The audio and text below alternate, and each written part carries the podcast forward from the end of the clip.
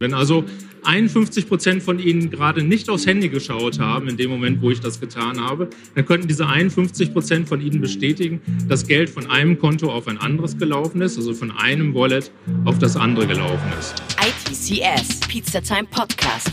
Cheesy questions and juicy answers for the tech community. Hallo und herzlich willkommen zurück zum ITCS Pizza Time Podcast. Heute mit einer Keynote von Andreas Albrecht. Er ist Leiter der Open Digital Factory bei der DK Bank. Das ist eine Keynote vom 3.12.2019 von unserer ITCS-Messe in Frankfurt. Er redet über die Blockchain-Technologie, denn diese ist aus dem experimentellen Stadium herausgewachsen. In den Banken in Frankfurt werden produktive bankfachliche Anwendungen darauf basierend umgesetzt und betrieben. Anhand des Beispiels der FinLedger-Anwendung wird aufgezeigt, wie neue Technologien in die Anwendungslandschaft der Banken integriert werden. Ich wünsche euch viel Spaß damit. Hallo, mein Name ist Andreas Albrecht. Ich arbeite bei der DK Bank. Ich habe bei der Bank den coolsten Job, den man sich vorstellen kann. Ich darf nämlich mich mit neuen Technologien beschäftigen. Ich kann mich noch genau an die Faszination erinnern, als ich das erste Mal 1992 vor einem Rechner gesessen hatte und dieser Rechner war internetfähig. Das ist schon so wahnsinnig her. Ich habe also davor gesessen, habe was auf der Tastatur getippt und siehe da, es hatte sofort jemand in Kalifornien geantwortet und es hatte jemand anderes dann auch noch in Zürich geantwortet. Das war für mich ein wahnsinnig faszinierender Moment, vielleicht auch für Sie, als Sie das erste Mal vor einem internetfähigen Rechner gesessen haben.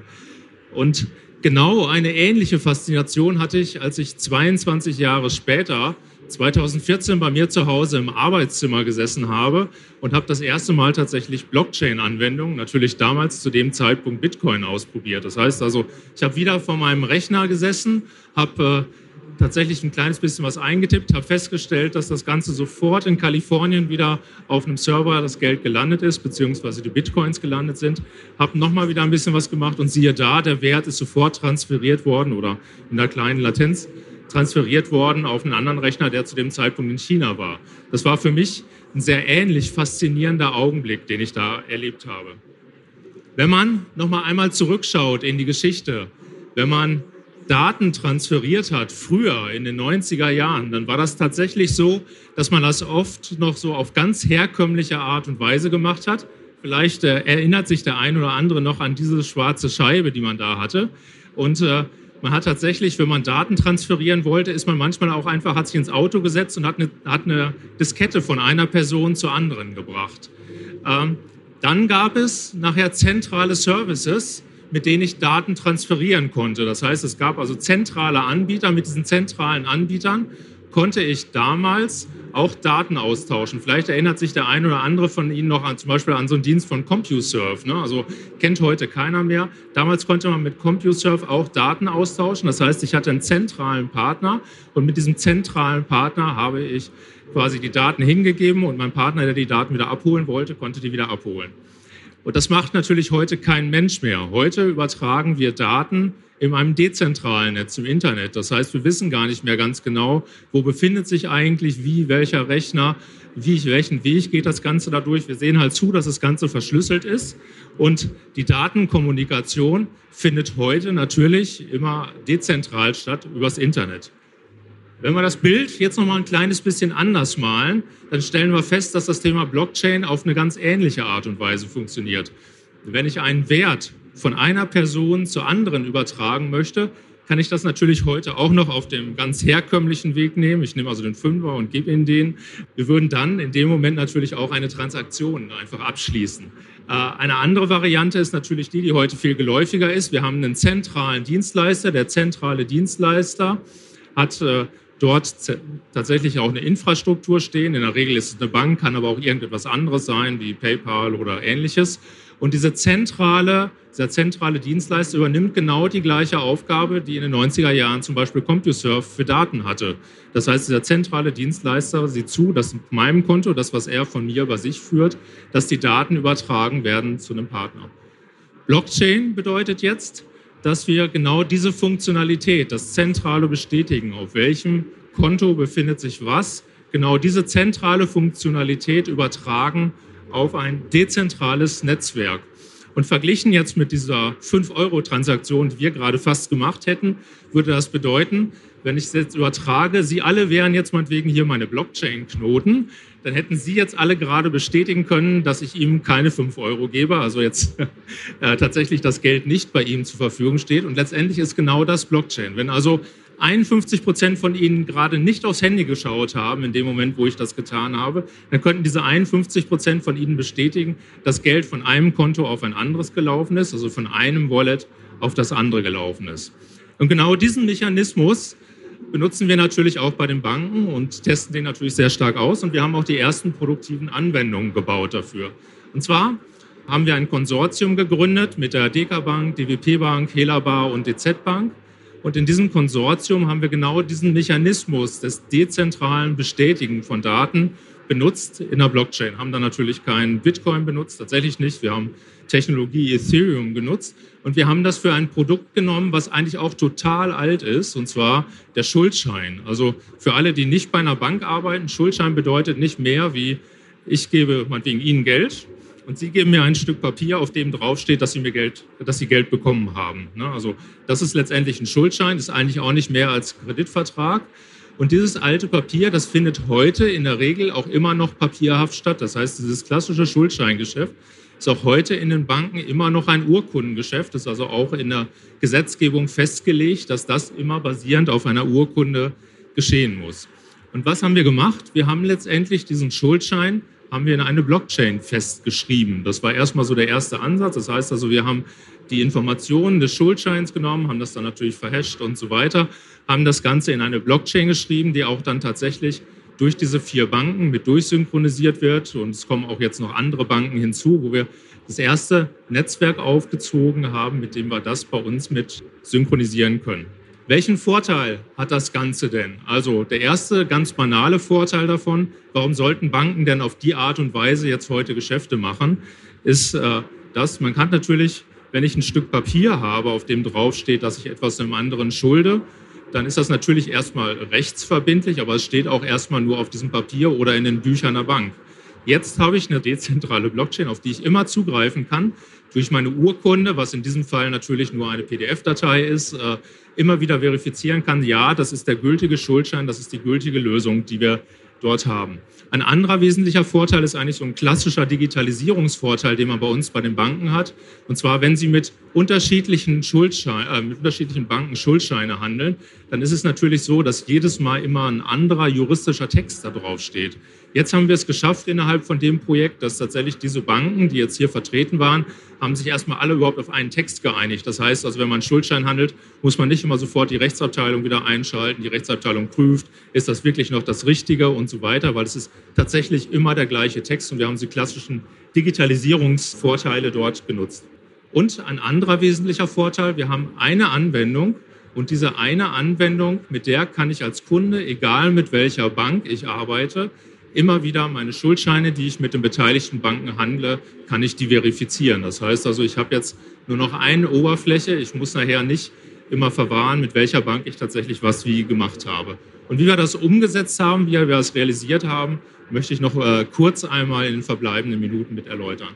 Und zwar, wir haben das Ganze bei uns mit der Ethereum-Technologie aufgesetzt. Wir haben also tatsächlich eine komplett dezentrale Bankenanwendung gebaut. Ich weiß nicht, ob einer von Ihnen schon mal Software für Banken gebaut hat. Also für eine einzige Bank eine Anwendung zu bauen, ist schon wahnsinnig aufwendig. Es gibt einen wahnsinnigen regulatorischen Aufwand, einen wahnsinnigen Aufwand, wirklich etwas in Betrieb zu nehmen. Aber versuchen Sie mal für vier Banken gleichzeitig was zu bauen. Die Hauptherausforderung für mich war gar nicht die Technologie, wie wir genutzt haben, sondern tatsächlich über vier Banken die Anforderungen abzustimmen, über vier Banken die Regulatoriken abzustimmen, die Security und so weiter. Also wir haben Ethereum-Knoten hochgezogen. Wir speichern natürlich nicht alle Daten in der Ethereum. Äh, Blockchain, sondern wir haben nebenbei natürlich noch einen Datenspeicher mit aufgebaut, in dem natürlich dann Partnerinformationen, Schuldscheininformationen und ähnliches drinne stehen.